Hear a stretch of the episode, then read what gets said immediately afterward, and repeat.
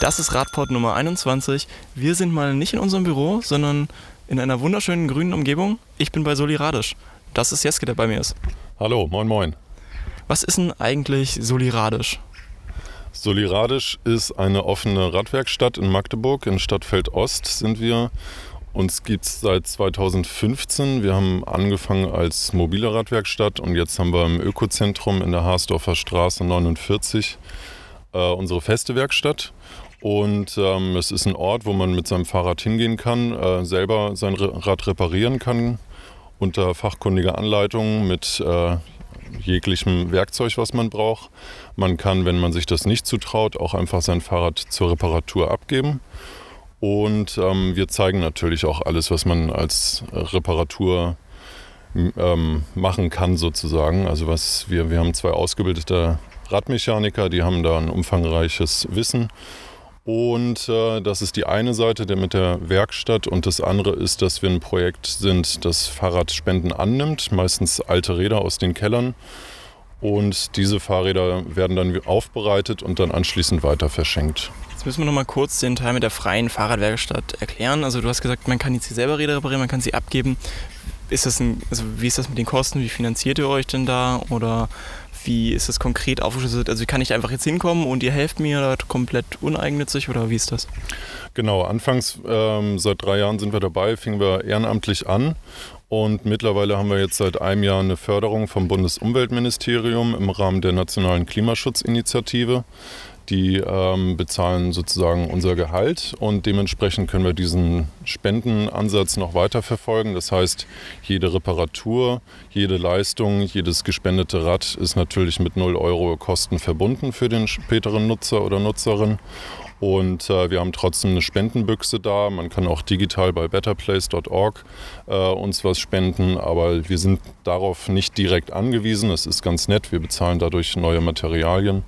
Aber generell ist das äh, für die Nutzer kostenlos. Magst du mal kurz drüber reden, wie kommt da, kommt da eigentlich Geld rein? Also sind die Leute so, so dankbar dafür oder also dankbar sind sie wahrscheinlich ziemlich sicher, aber lohnt sich das auch auf der Spendenbasis für euch? Ja, also dankbar sind alle, das muss man ganz klar sagen. Ähm, auf der Spendenbasis kommen schon einige Gelder rein, eher bei uns in der Werkstatt als digital. Ähm, wir leben halt in einer Zeit, wo man alles mit Geld regelt und dementsprechend halt auch die Dankbarkeit. Wir sagen immer, ein nettes Dankeschön äh, reicht uns vollkommen, aber viele Menschen haben dann doch das Bedürfnis, nochmal 10 Cent in die Büchse zu tun, einfach so als Anerkennung. Und das freut uns natürlich auch, aber es ist nicht notwendig. Wir freuen uns, aber wir sind nicht darauf angewiesen. Das hast du ja schon erzählt, 2015 ging es los, auf Hinterhöfen noch. Was war denn eigentlich der ausschlaggebende Grund, dass wir gesagt haben, wir brauchen jetzt Soliradisch? Ja, also ich war nicht von Anfang an dabei. Ich glaube, das war jemand von den Linken und äh, aus anderen Bündnissen noch, die haben gesagt, ähm, wir müssen mal äh, was für die Fahrradinfrastruktur tun. Dann fing es an mit einem Postrad, was sie umgebaut haben und dann Werkzeugkoffer draufgesetzt haben.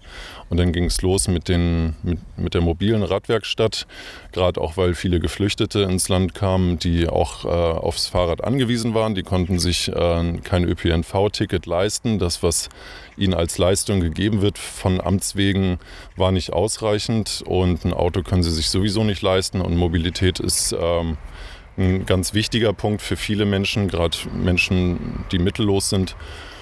Und dementsprechend haben wir dann 2015 in den Hinterhöfen vom Infoladen, von der Emma Spielwagen e.V. und vom Heizhaus, alles in Stadtfeld Ost, ähm, haben wir dann die, die Radwerktermine oder Reparaturtermine angeboten, haben halt jedes Mal 20 bis 30 Räder verschenkt und es kamen auch viele Leute an mit ihren alten Rädern und die haben wir dann vor Ort auch repariert. Das war so der Anfang. Ja. Und hab, also ihr habt, seid ihr konkret angetreten, um mit Geflüchteten zu arbeiten oder war das generell erstmal so komplett offen? Das war eher offen, aber wir haben ganz schnell gemerkt, dass das ist, äh, das ist die Hauptklientel ähm, da ist ein riesiger Bedarf einfach und äh, eigentlich war 2015 nur Arbeit mit Geflüchteten. Und also da kamen dann auch recht viele oder wie? Ja, also wir waren teilweise 50 Leute im Hinterhof und dementsprechend chaotisch war das. Also man hatte sprachliche Schwierigkeiten, mit Händen und Füßen haben wir dann kommuniziert und ähm, wir brauchten dann Dolmetscher und wir hatten dann aber auch zwei syrische Mechaniker, die haben uns tatkräftig unterstützt und die haben sogar uns noch bei Sachen beigebracht. Also das war äh, sehr, sehr fruchtbar für beide Seiten auf jeden Fall. Gibt es dann vielleicht noch irgendeine Geschichte, an die du dich so besonders erinnerst oder irgendwas, was da mal passiert ist? Also nur wenn nicht, ist ja auch okay, aber. Ähm, ja, also Mohammed, der, der Mechaniker, der arbeitet mittlerweile auch bei Little John Bikes Neue Neustadt. Ähm, der ist mir sehr, sehr in Erinnerung geblieben. Hafez, ähm, mit dem habe ich auch noch Kontakt und nur. Also es sind auch persönliche Freundschaften entstanden, aber am eindrücklichsten fand ich halt die Dankbarkeit in den Augen, wenn man ein Fahrrad gespendet hat und ganz besonders in Erinnerung, positiv in Erinnerung ist es natürlich, wenn man Kindern ein Fahrrad gespendet hat. Ähm, die waren dann ganz schüchtern, konnten das auch nicht wirklich glauben, aber man hat ihnen wirklich ihre Freude und Dankbarkeit angesehen und sowas vergisst man nicht. Wie wurde das denn sonst so von der Gesellschaft so wahrgenommen? Also habt ihr da relativ viel positives Feedback bekommen? Habt ihr da total, wart ihr viel in den Medien oder wie kann man sich das vorstellen damals in der Anfangszeit? Ja, wir waren nicht so viel in den Medien wie jetzt. Jetzt sind wir stärker integriert in das, äh, ich sag mal, Verkehrswendenetzwerk Magdeburg. Ähm, damals haben wir aber auch sehr viel Unterstützung bekommen, also sei es Spenden. Ich habe äh, Abus angeschrieben und äh, Burgwächter, das sind Schlosshersteller, die haben uns große Kartons zugeschickt als Spende mit, mit 80 Schlössern. Äh, die Grünen haben uns 365 äh, Euro ähm, aus ihren Töpfen über lassen. Und ähm, es war schon ein ganz, ganz großer Zuspruch, muss man sagen. Es gab eigentlich nur ein, zwei negative Rückmeldungen von Nachbarn, die gesagt haben, verschwindet hier vom Hinterhof. Aber ähm, das Unterstützernetzwerk war damals schon stark und es ist bis heute geblieben. Das ist doch schön. Ja. Ähm, habt ihr denn da auch noch, also öffentlich von äh, Geflüchtete waren ja dann in der Zeit dann auch ein bisschen sehr, sehr schwierig betrachtet, kritisch von sehr vielen eher rechten Seiten. Gab es denn da auch irgendwelche Angriffe auf euch? Nee, äh, wir haben das befürchtet. Ähm, wir haben uns aber auch immer recht sicher gefühlt, weil wenn da 50 Männer stehen äh, mit Werkzeugen, dann traut sich da auch keiner ran. Wie gesagt, es gab mal von einem Nachbarn einen Spruch, ähm, dann gab es einen Spruch zurück und dann hat sich das auch erledigt. Also das, was in den Medien da abspielt, sich abspielt, äh, das können wir so selber nicht nachvollziehen. Ähm, uns hat es nicht persönlich betroffen, Gott sei Dank. Ja. Wisst ihr denn, ob viele der Geflüchteten jetzt auch noch nachhaltig mit den Rädern unterwegs sind? Also fahren die immer noch? Seht ihr das in der Stadt vielleicht? Wir mussten anfangs mit äh, Nummern wie auf dem Arbeitsamt äh, arbeiten, dass halt eine gewisse Reihenfolge von den Spenden ähm, eingehalten wird. Und ähm, dann haben wir, wenn wir das Fahrrad rausgegeben haben, haben wir die Nummer abgenommen und einen Aufkleber auf das Fahrrad draufgeklebt. Einfach für die Polizei, dass die wissen, das ist ein gespendetes Fahrrad und kein geklautes Fahrrad. Ähm, weil die Geflüchteten natürlich auch im Fokus von polizeilicher Repression sind. Und äh, diese Fahrräder mit diesen Aufklebern, die sieht man teilweise auch immer noch. Wir mussten dann irgendwann aufgeben mit den Nummern und auch mit den Stickern. Ähm, doch, doch, auf jeden Fall. Man, man trifft immer wieder Menschen und sagt, ah, warte, das Fahrrad, das hast du auch von Soliradisch. Und dann, ja, ja, kommt das große Grinsen. Und die werden noch genutzt, auf jeden Fall. Es gab, gab immer den, den Vorwurf, äh, dass die dann sofort, dass die Geflüchteten sofort zum nächsten Flohmarkt gehen und die Fahrräder verkaufen. Aber ehrlich gesagt, für diese Fahrräder, da kriegst du drei Euro und das war's. Also wie viel Aufwand war es denn oder wie ist es immer noch, solche Räder eigentlich aufzubereiten? Also wenn da so ein gespendetes Rad kommt, wie viele Stunden gehen da eigentlich rein? Zu Beginn war das sehr, sehr umständlich. Wir hatten drei Standorte ähm, und in den Kellern haben wir dann mal die Mäntel gelagert, mal die Laufräder und mal die Lenker oder Klingeln.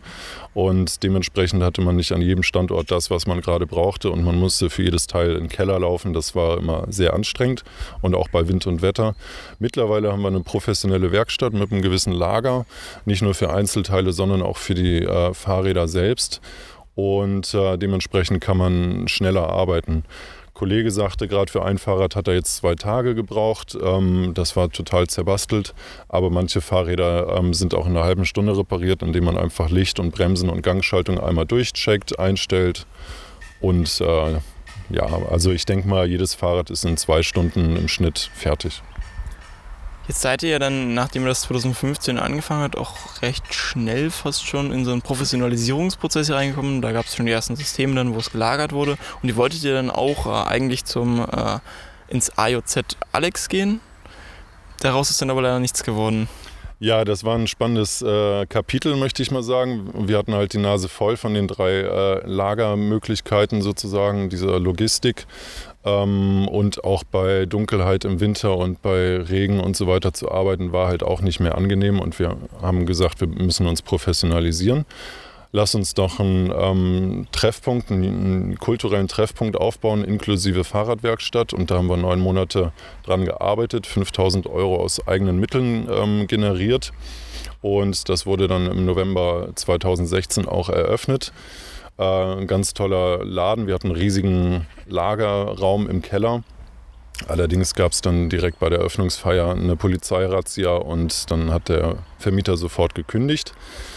Dann haben wir gesagt, wir geben nicht auf und äh, die Kollegen vom BUND, die das Projekt auch äh, leiten, ähm, haben dann hier die Werkstattmöglichkeit im Ökozentrum in Stadtfeld Ost gefunden und äh, da haben wir jetzt einen recht kulanten Mietvertrag und eine gute Kooperation aufgebaut und ja, das, ähm, da haben wir uns nicht aufhalten lassen. Welche Rolle spielt denn eigentlich der BUND in dem gesamten Konstrukt Soliradisch? Also der BUND hat uns genauso wie Spielwagen e.V. von Anfang an stark unterstützt, äh, logistisch, administrativ und äh, auch vom Netzwerk her betrachtet. Und äh, als wir dann die Anträge gestellt haben, haben wir uns gesagt, okay, das, da müssen wir jetzt einen professionellen Träger haben. Das ist der BUND, die haben sehr viel Projekterfahrung.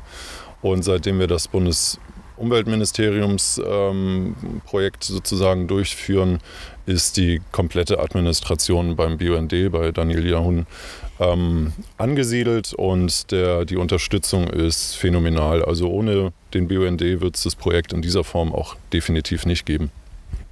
Da ist also eine Menge Leistung reingegangen. Jetzt seid ihr jetzt wie lange schon hier?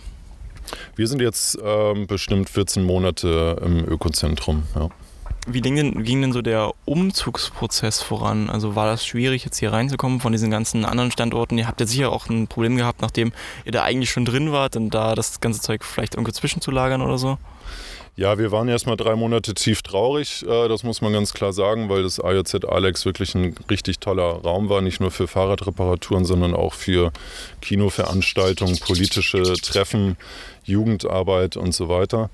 Ähm, dann haben wir uns äh, ja, mit dem Umzug ging das dann aber doch recht unkompliziert vonstatten.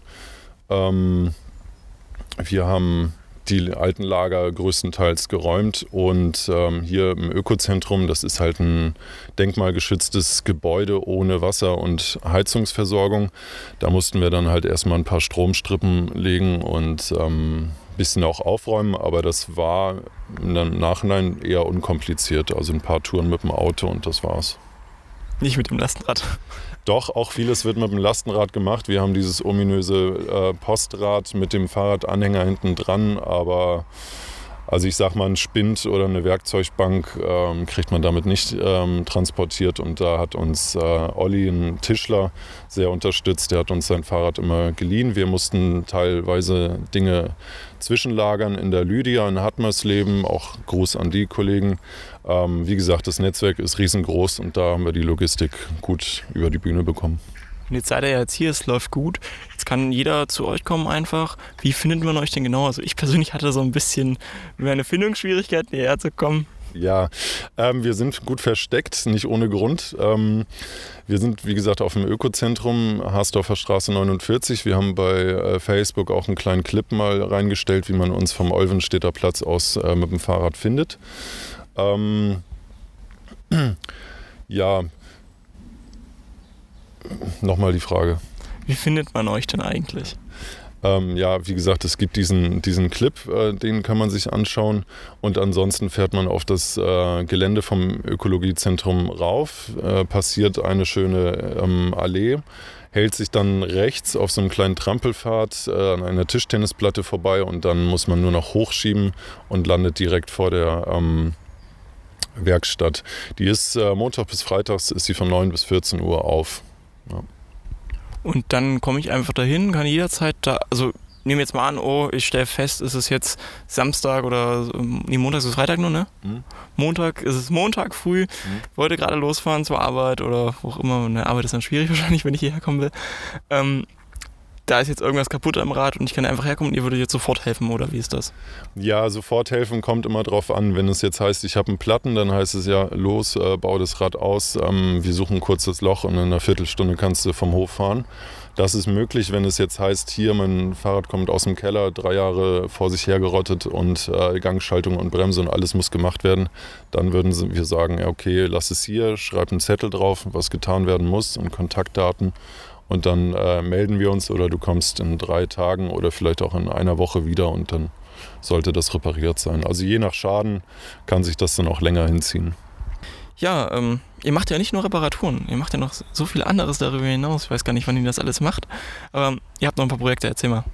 Ja, genau. Also wir begreifen uns als äh, Bestandteil ähm, der, des Magdeburger Radnetzwerks, äh, um die Verkehrswende voranzutreiben. Das ist uns ein ganz großes Anliegen.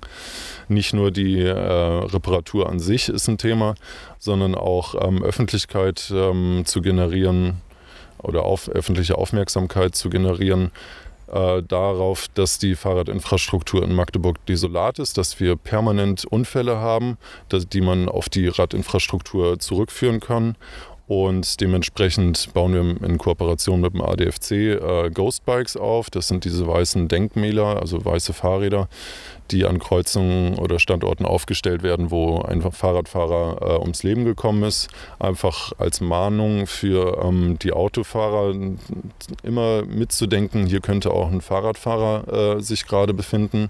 Und natürlich auch für die Angehörigen, dass die vielleicht einen Ort haben, wo sie sich erinnern können. Und ähm, das ist so die Idee mit den Ghostbikes.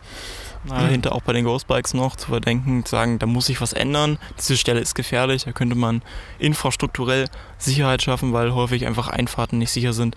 Da vielleicht ein Radweg oben geführt werden könnte, dass das Auto erstmal bremsen muss oder sowas, damit nicht so ein Rechtsabbiegeunfall passiert oder ja, diese ganzen Thematiken. Exakt, also die Definition von der Polizei mit den Unfallschwerpunkten ist halt ähm, sehr unrealistisch, dass fünf gleiche oder ähnliche Unfälle an dem gleichen Ort innerhalb von einem Jahr passieren müssen und dann wird erst was gemacht. Also da können wir nicht auf die staatlichen und politischen Institutionen hoffen, sondern da ist es einfach dann bürgerliches Engagement zu sagen, wir stellen dieses Fahrrad auf und äh, verändern so auf diese Art und Weise das Bewusstsein und damit das Verhalten. Wir haben aber noch andere Aktivitäten. Zum Beispiel ähm, gehen wir hin und wieder in Schulen und machen Fahrradflickkurse. Wir sind bei ganz, ganz vielen Veranstaltungen auch vor Ort mit unserer mobilen Radwerkstatt. Das ist dieses äh, zitierte ähm, Postrad mit dem Werkzeugkoffer.